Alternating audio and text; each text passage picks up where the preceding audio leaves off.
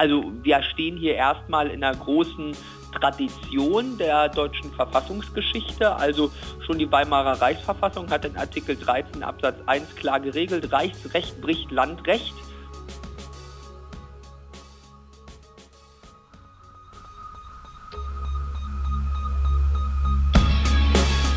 In guter Verfassung.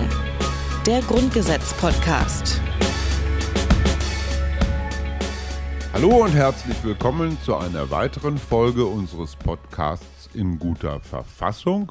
Mein Name ist Rabea Schlotz und ich sitze hier mit Hajo Schumacher in der legendären Podcast-Küche. Hallo Hajo. Hallo Rabea. Nein, wir haben uns keiner Stimmbandoperation unterzogen. Rabea hat nur ein Trauma und zwar ein Anmoderationstrauma, weil sie das schon ungefähr ganz häufig gesagt hat, dieses Ja. Hallo und Willkommen und sie träumt angeblich davon. Schon nachts hat sie mir gerade mit schreckgeweiteten Augen gesagt und mich gebeten, übernimm doch mal bitte meinen Part. Das habe ich getan. Wollen wir jetzt wieder zurück in die alten Rollen oder möchtest du diese vorübergehende Geschlechtsumwandlung? Ich fühle mich ganz wohl so als Rabea, ehrlich gesagt. Dann darfst du auch jetzt die Folgen vorbereiten. Okay, okay, okay. Ich möchte zurück in Ja, ja, das meine alte Rolle. Deswegen übernehme ich jetzt wieder. Ähm, Führung, ähm, Führung, Führung. Genau. Und ähm, in dieser Folge sprechen wir über Artikel 31 und Artikel 32. Das heißt, es ist wieder eine der Folgen, in denen wir alles in einen Pott kloppen. Ähm, das haben wir in der letzten Folge nicht gemacht. Dort haben wir uns nur mit Artikel 30 beschäftigt. Und in Artikel 30 ging es um die Hoheitsrechte der Länder. Da ging es nämlich explizit darum, dass eigentlich erstmal die Länder für alles zuständig sind, es sei denn, das Grundgesetz sagt, der Bund macht's. Was man so als normaler Mensch im normalen Alltag, auch gerade bei seiner normalen Nachrichtenwahrnehmung, ja total unterschätzt. Man denkt Genau. immer, die da in Berlin.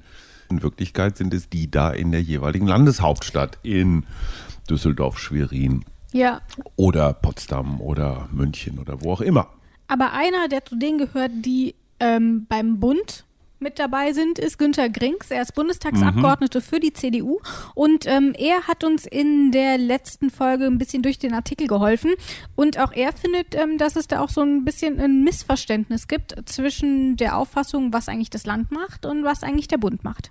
Wir haben, glaube ich, ein absolutes Missverhältnis zwischen dem Verständnis der Bürger, die meinen, zumindest für alles Wichtige muss doch der Bund zuständig sein, und der Verfassungslage, die sagt, nee, es geht nicht nach Wichtigkeit, sondern grundsätzlich die Länder und der Bund muss einen speziellen Kompetenztitel haben. Manche sind ziemlich klar, beispielsweise, dass es äh, eine Gesetzgebungskompetenz und Verwaltungskompetenz in den Artikeln 70 folgende gibt, wo drin steht, die auswärtige Gewalt, Betrieb von Botschaften und so weiter, dass das der Bund macht, ist ja offensichtlich. Wir wollen nicht, dass 16 Bundesländer ihre Botschaften weltweit eröffnen und ähnliches, dass die Verteidigung Bundessache ist.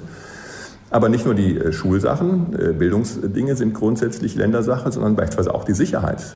Heute allerdings beschäftigen wir uns dann auch direkt mit solchen Ausnahmen. Ähm, in Artikel 31 würde ich sagen, vielleicht noch ein bisschen indirekt, aber bei Artikel 32 ähm, wird das Ganze dann schon ein bisschen konkreter. Und ähm, in dieser Folge ist es ein Kollege von Günter Grings, der uns ein bisschen hilft. Das ist nämlich Philipp Amthor. So, und worum geht's? Ich glaube, wir können auf unseren Einspieler verzichten, weil drei Wörter können wir auch Ist vorlesen. der Hammerartikel, oder? Ja. Ähm, also ich, ich, ich sag den, ich, ich sag den Titel und du sagst den Text. Ich sage, Titel lautet Artikel 31 Vorrang des Bundesrechts. Bundesrecht bricht Landesrecht. Herrlich. Wobei ich finde es ja ein bisschen widersprüchlich, wenn wir in Artikel 30 sagen, die Länder haben alles zu sagen Ja. und jetzt aber sagen, Bundesrecht bricht Landesrecht. Das heißt, ich führe irgendein Bundesgesetz ein und kann damit jedes Landesgesetz aushebeln. Schon komisch, oder? Ja, finde ich auch komisch, Das heißt, aber wenn ich ich meinem glaube, Kind sage, du darfst entscheiden, was du willst, Außer aber ich es sag wird was getan, anderes. aber es wird getan, was ich sage. ja. Ne, ist wieder ich so ein- dachte, so macht man Erziehung. Ja, äh, ja, aber man dachte beim Grundgesetz ist es anders. Aber es zeigt halt wieder so diese doppelte, diese doppelte Sicherung, Ja. die überall eingebaut ist. Genau, und über diese doppelte Sicherung soll doch jetzt einfach mal Philipp Amthor sagen, was das denn eigentlich konkret auch bedeutet. Es geht darum, das Verhältnis von Bundes- und Landesrecht für den sogenannten Kollisionsfall zu regeln. Der Kollisionsfall, was ist das? Das heißt, Bundesrecht und Landesrecht regeln ein und denselben Sachverhalt, aber mit unterschiedlichen Regelungsfolgen. Wenn es zu einem sogenannten Kollisionsfall kommen würde, dann regelt das Grundgesetz, welche der Rechtsnorm dann den Vorrang hätte. Das wäre dann eben das Bundesrecht. Von der Sache ist es so, erstmal alle Formen von Gesetzen sind theoretisch betroffen. Also das Recht im Sinne von Artikel 31 in der Formulierung vom Bundesrecht bricht Landesrecht, meint also ungeschriebenes und geschriebenes Recht jeder Rangstufe, auch sozusagen das Recht, das aus Landeszeiten noch von vor dem Verfassungsrecht kommt. Also das ist schon ein sehr, sehr weiter Begriff. Aber wie gesagt, der praktische Nutzen stellt sich nur dort ein, wo Bundes- und Landesrecht ein und denselben Fall regeln. Und Sie sprechen ja schon richtig an. Die Gesetzgebungskompetenzen sind weiter hinten im Grundgesetz in den Artikeln 70 und folgende, nämlich aufgeteilt zwischen Bund und Ländern. Und dort ist es so, dass in der Regel die Gesetzgebungskompetenzen zwischen Bund und Land auseinanderfallen und deswegen ergibt es sich in der Regel schon rein praktisch, dass es Fälle gibt, in denen Bundesrecht und Landesrecht gar nicht zur Kollision kommen, weil das eine eben Landesgesetze sind, das andere Bundesgesetze und es gibt nur sehr, sehr, sehr wenig äh, Fälle. Deswegen ist es eher eine theoretische Fragestellung. Und das hat dann natürlich weitreichende Folgen. Länder können nicht einfach irgendwelche Gesetze verabschieden, wenn sie Bundesgesetzen zuwiderlaufen. Ähm, aber da frage ich mich natürlich, wieso guckt man nicht einfach vorher, wenn man ein Landesgesetz mhm. verabschieden will, guckt mal eben kurz, okay, was hat eigentlich Bundesrecht? Alles klar, da steht das drin, also können wir es so nicht machen. Zack. Ähm, er ist genau, glaube ich, für diesen Fall da, um die Gesetzgeber darauf hinzuweisen, guckt mal lieber nach, was da ist. Weil wir haben ja noch eine weitere Ebene, wir haben ja noch das Europarecht. Mhm. Und wenn mich nicht alles täuscht, gibt es eine eine ähnliche Regelung, die lautet so sinngemäß, Europarecht hat Vorrang vor nationalem Recht. Also du hast ja praktisch so eine Kaskadierung von, ja. von, von oben nach unten. Mhm. Das heißt also, dass die unteren Kommunen, Länder darauf achten, dass ihre jeweiligen Rechtsprechungen und Regelungen im Einklang mit denen da oben sind. Ähm, das ist eine, jetzt mal so rein physikalisch gesehen, ähm, eine Regelung, die einfach so eine, ah, wie heißt denn sowas, Konvergenz, Kongruenz, ähm, wie auch immer, also dass, dass die Rechtsprechung in einer in einer Linie, Linie liegt mhm. und sich nicht das eine dem anderen widerspricht, weil das natürlich zu unfassbar vielen Rechtsstreitigkeiten führen würde, ja. weil sich Bürger dann auf, naja, immer auf das jeweils andere berufen würden und das wäre ein fürchterliches Durcheinander. Vielleicht Insofern ist es hat das hier so ein Ordnungs, ja. ist das so ein Ordnungsartikel. Und vielleicht ist es auch einfach zu kompliziert, immer zu gucken, was hat denn eigentlich der Bund dazu gemacht, weil es einfach eine so mhm. schiere Fülle an Gesetzen gibt. Mhm. Aber ob das der Grund ist, ähm, das darf ähm, Philipp Abtor erklären. Naja, das hat schon ganz einfach damit zu tun, äh, dass man natürlich äh, eine Regelung finden muss, äh, die auch eine gewisse Rechtsklarheit hat. Und diese Klarheit für den Kollisionsfall gibt uns Artikel 31 vor, auch mit der spannenden Formulierung bricht Landesrecht. Das heißt ja nicht, Bundesrecht geht Landesrecht vor, hätte man ja auch schreiben können. Bundesrecht geht Landesrecht vor. Das wäre aber etwas anderes gewesen als die Regelung, Bundesrecht bricht Landesrecht. Denn dieses Brechen beinhaltet nicht nur einen Anwendungsvorrang, sondern die Rechtsfolge von einem solchen Kollisionsfall ist, dass wenn Bund und Land ein und denselben Sachverhalt regeln, die landesrechtliche Regelung sogar nichtig ist. Dieser Unterschied wäre mir überhaupt nicht aufgefallen, aber ich habe ja auch kein Jura studiert. Ne? Nee. Aber mir fällt da natürlich ein Beispiel ein. Ich glaube, ein das Beispiel, das man immer bei sowas heranführt, ähm, das war die Todesstrafe, die mhm. noch lange im, mhm. in der hessischen Landesverfassung ja. stand. Ähm, Im letzten Jahr wurde das ja dann rausgewählt. Ähm, das soll also nicht mehr drinstehen.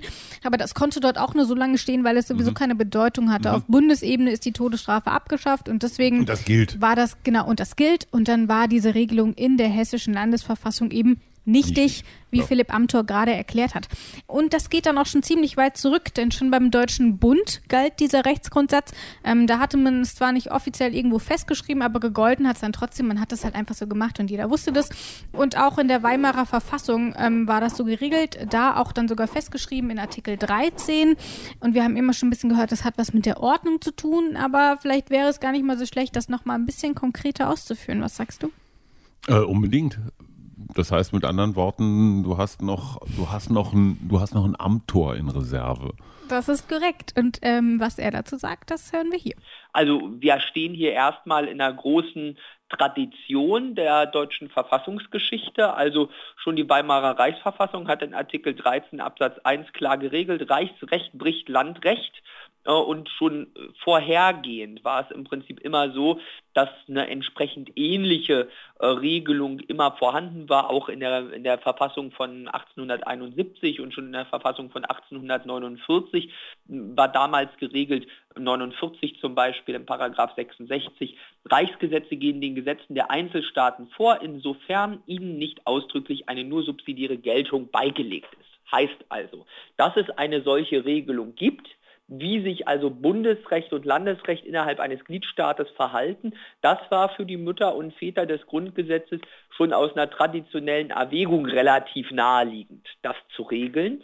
Äh, Und im Übrigen ist es auch deswegen notwendig, weil wir natürlich ein föderaler Staat sind, bei dem natürlich der Bund eine Zentralstaatlichkeitsfunktion hat, aber die Länder eben auch ziemlich starkes Gewicht. Also äh, das Bundesstaatsprinzip in Artikel 20 des Grundgesetzes geht ja in der gesamten Regelung des Grundgesetzes auch davon aus, dass die 16 Bundesländer auch eine gewisse Eigenstaatlichkeit haben. Ich finde, wenn Philipp Amthor spricht, hat man das Gefühl, also er redet so von 18, 48, 49, 18, 71, hat man immer so den Eindruck, er war schon dabei. Ne? Also er, er, er hat das äh, damals schon mitformuliert. Auf jeden Fall interessant, äh, äh, Philipp Amthor. Ich sagte es, glaube ich, schon mal, ein junger Mann, dessen Namen man sich merken muss. Ja. Entweder endet er ganz fürchterlich, weil seine Partei ihn entsorgt, weil er zu aufgeweckt ist. Das passiert ja auch wegen Güte gefeuert. Oder aber der marschiert, der marschiert in Rekordzeit durch und wird so ein neuer Sebastian Kurz hier in, in Deutschland. Mecklenburg-Vorpommern gilt ja sowieso als neben dem Saarland als der Talentschuppen schlechthin. Da sprichst du auch schon etwas an, was ich mir als kleines Szenario rausgesucht habe. Ähm, aber eigentlich hast du nur Saarland gesagt und mein Beispiel bezieht sich auch auf Saarland. Ähm, denn ich habe mir ein kleines Szenario ausgesucht. Und zwar, sagen wir mal, das Saarland besteht darauf, sein Landesrecht durchzusetzen und wendet es einfach an und sagt, Gegen das mir Bundesrecht. gegen das Bundesrecht und sagt, es ist mir Und egal, was da marschiert ist. dann die Bundeswehr ein? Ja, was passiert denn dann? Kann dann der Bund das Saarland verklagen oder Dann gibt es erstmal, ja, erstmal gibt es eine Klage. Du guckst schon gerade so, als ob es das nicht gibt. Okay, dann überlege ich mal ganz schnell, was es dann gibt. ich gucke Also ganz keine- neutral, ich nee, du, werte du nicht. kannst nicht neutral gucken, das ist das Schöne an dir. Das hast du mit Angela Merkel gemeinsam, vielleicht auch nur das. Du glaubst, ich wäre ziemlich schlecht im Pokern? genau, du wärst Okay. sehr, sehr schlecht im Pokern. Oder sehr, sehr gut, weil man dir das nicht abnimmt, Mhm. ähm, dass du wirklich so guckst.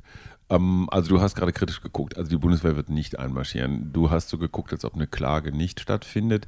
Kann man dann einfach so Zuwendungen des Bundes so lange streichen, bis die gehorsam sind? Ich, ich, ich vermute, du hast die Antwort. Du Mhm. spannst mich auf die Folter, du machst mich vor den Hörern zum Lurch. Was gar nicht. Ich gebe dir die Chance, deine Kreativität Mhm. frei zu entfalten. Also wie zwingt ein Bund ein Land auf Kurs, sein Recht durchzusetzen? Du hast es gerade schon gesagt. Ich habe schon gesagt, also irgendwas streichen. Mhm. Es ist der kein- Bundeszwang. Der Der Bundeszwang. Bund zwingt das Land ist, das ein, ist tatsächlich. das ein verstehender Begriff? Ja. Bundeszwang? es gibt wirklich eigentlich im Grunde gar keine Chance, sich irgendwie diesem Artikel 31 zu widersetzen. Mhm. Der gilt. Und da wir das jetzt wissen, würde ich sagen, gehen wir einfach mal ein bisschen weiter und schauen uns an, was Stopp, stopp, stopp, stopp, stopp. Ja. Ich möchte doch noch, vielleicht auch als, als, als Einladung an die Zuhörer, wissen, also wir haben jetzt hier nur Bundesrecht und Landesrecht. Ja. Unter dem Landesrecht ist noch ein Kommunalrecht. Mhm. Und über dem Bundesrecht ist noch ein Europarecht. Mhm. Ähm, gilt dieses eins bricht das andere, Ober sticht unter, gilt das kaskadierend über diese vier Ebenen? Ist meine offene Frage die du, wenn ich deinen Blick richtig interpretiere, gerade nicht beantworten kannst? Naja, es ist ja so. Also wir haben ja zum Beispiel auch ähm, bei Europa schon darüber gesprochen. Mhm. Da gilt ja zum Beispiel auch das Subsidiaritätsprinzip. Das heißt, alles, was die, was mhm. die Länder nicht regeln können, macht die EU. Und dann mhm. ist das natürlich, worauf man sich in der EU einigt, natürlich auch erstmal verpflichtend. Und wir mhm. hatten es auch schon ähm, beispielsweise bei den ähm, allgemeinen Regeln des Völkerrechts. Die mhm. sind Teil des Bundesrechts und gehen diesem mhm. auch vor. Also auch dort haben wir wieder ein Prinzip. Das ist dann kein Brechen, wie wir damals auch von Philipp Amthor gehört haben, aber zumindest mal ist es dort wieder auch ein Vorrang und das kennen wir ja auch auf EU-Ebene. Mhm. Und ähnlich ist es ja auch so, eine, eine Kommune kann nicht irgendwas beschließen, wenn es auf Landesebene oder auch auf Bundesebene mhm. ähm, andere Regeln dazu gibt. Ähm, ich glaube, das ist ein Prinzip, äh, das sich da durchweg durchzieht. Wobei okay. wir ja auch schon gehört haben, dass die Kommunen auch eine gewisse ähm, freie Handhabung haben. Das mhm. war in Artikel 27 wo es um die Landesverfassungen ging und um auch nochmal um die, um die Rechte der Kommunen. Das war das, wo wir jetzt hier alle zusammen so wunderschön mit Alexander Thiele gesessen mhm. haben.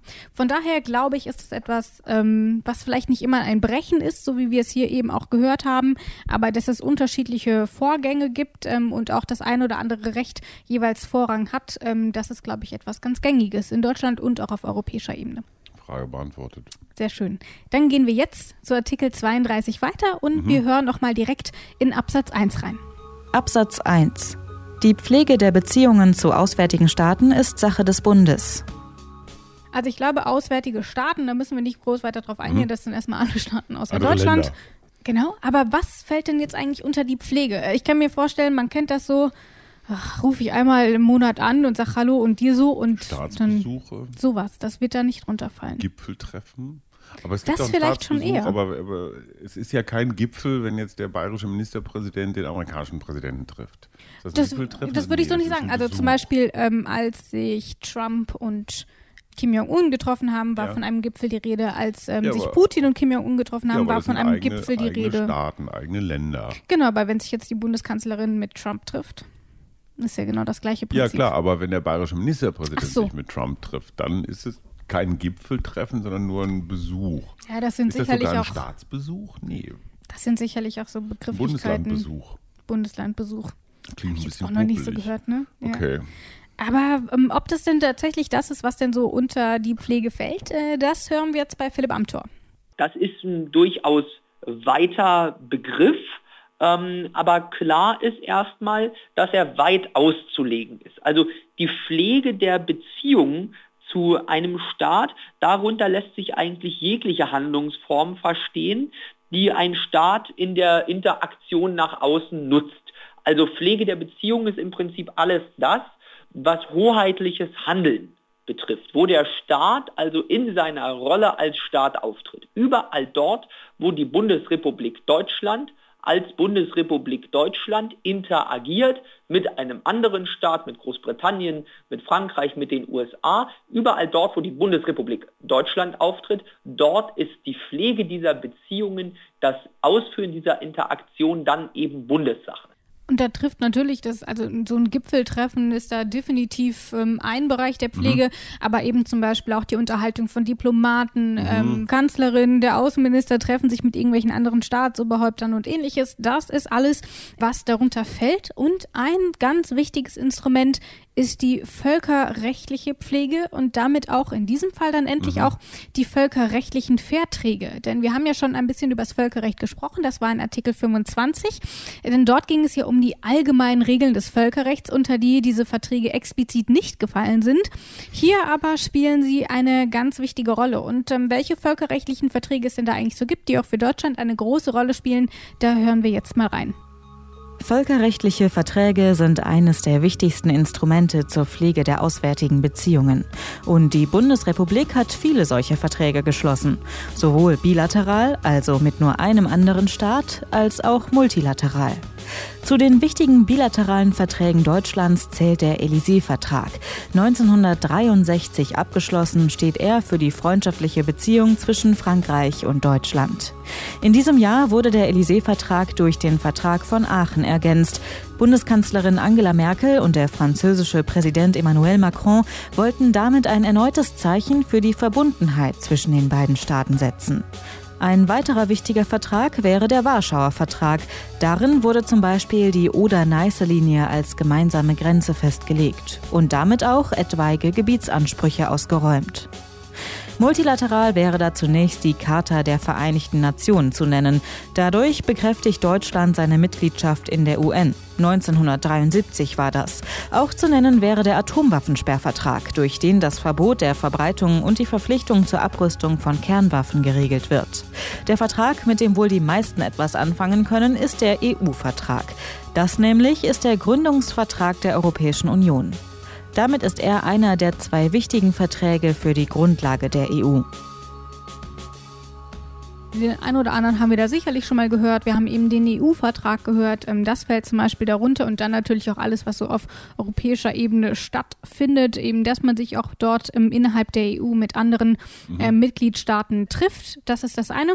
Und ich glaube, warum der Bund zuständig ist, das ist auch relativ einleuchtend. Ähm, wir haben 16 Bundesländer. Wenn dort jeder jetzt plötzlich meint, irgendwelche Beziehungen pflegen zu müssen und jeder hat überall eine Botschaft, ähm, das wäre, glaube ich, einfach ein bisschen zu viel. Ähm, unübersichtlich. So, unübersichtlich. Also der Sinn dahinter ist natürlich auch, dass man einheitlich agieren kann, dass es nur eine Position gibt, die im Ausland erstmal ja, als deutsche Position vertreten wird. Länder werden in der NATO vertreten oder sowas mit 16 Als ob das nicht schon kompliziert genug eben, wäre, ne? Eben. Genau. Und das ist eben zum Beispiel was. Währungsfonds oder so. Ja. ja. Und das fängt ja auch schon, also Brandenburg hat andere Ansichten ähm, als Bayern und andere Interessen. Also das würde überhaupt nicht funktionieren.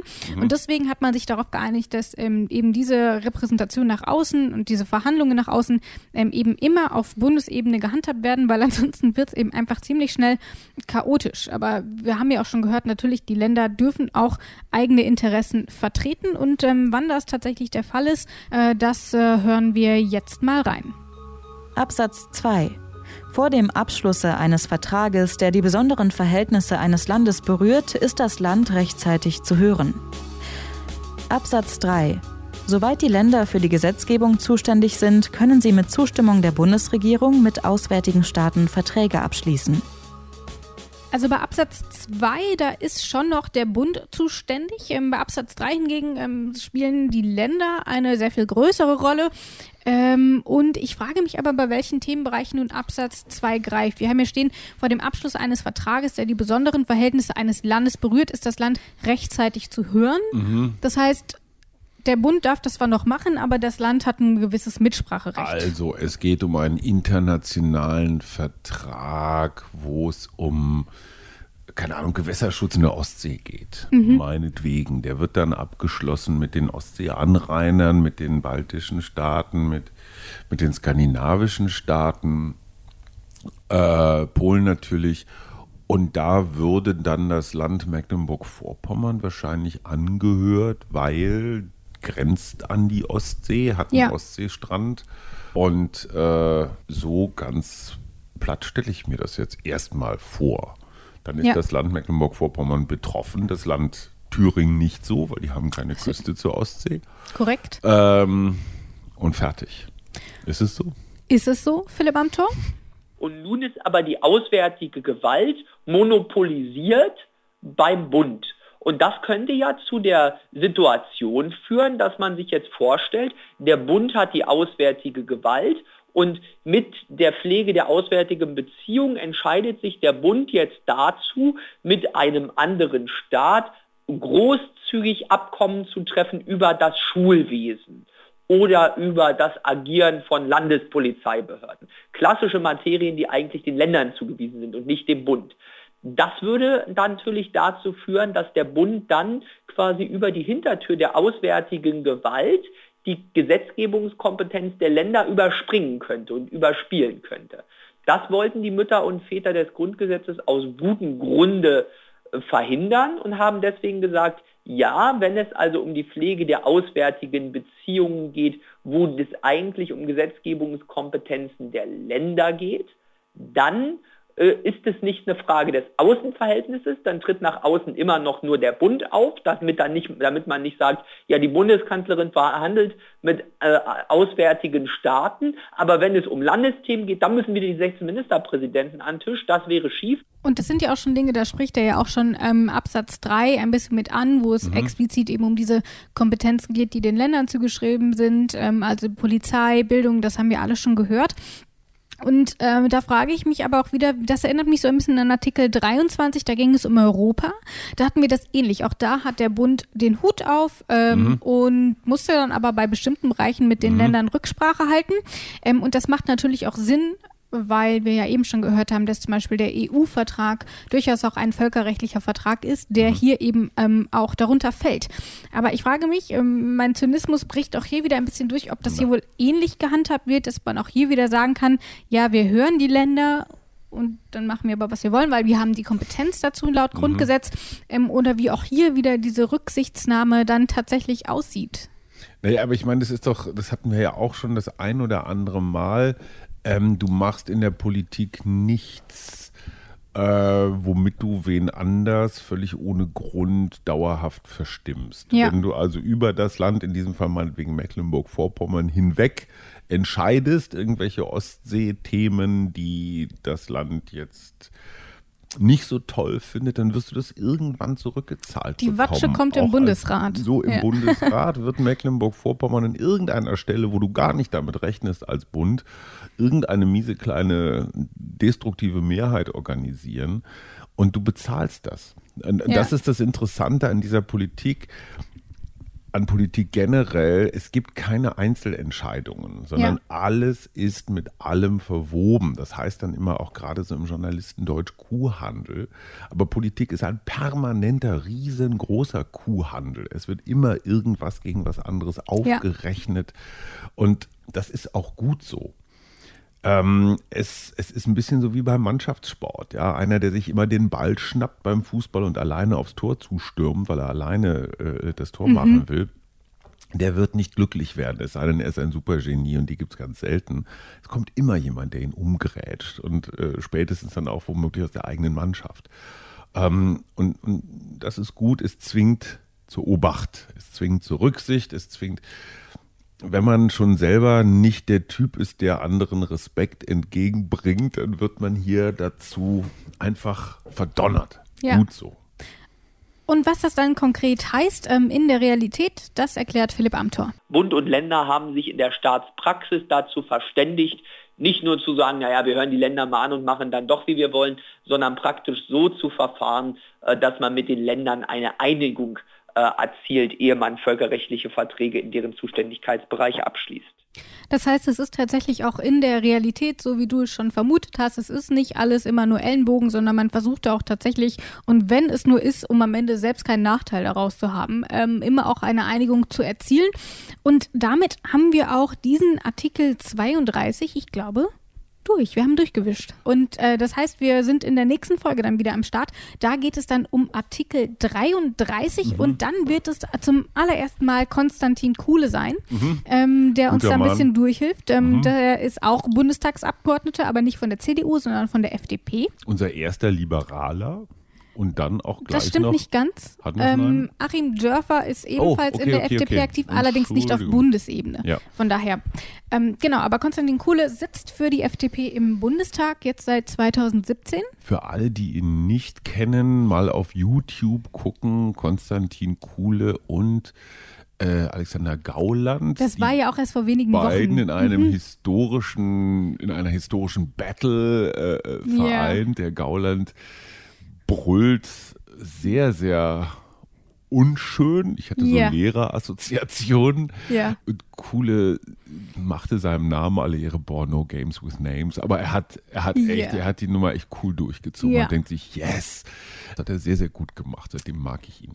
Seitdem mag sie ihn. Und jetzt ist er auch bei uns im Podcast und in der folgenden ähm, Folge geht es dann um staatsbürgerliche Rechte. Ähm, was das genau bedeutet, das erfahren wir, wir dann. Das erfahren wir dann. Und ich möchte noch einmal darauf hinweisen, ähm, wer diesen Podcast noch nicht abonniert hat, der kann das natürlich überall dort tun. Kostenlos. Kostenlos. Der kann es überall dort tun, wo es Podcasts gibt. Natürlich auch unter detektor.fm.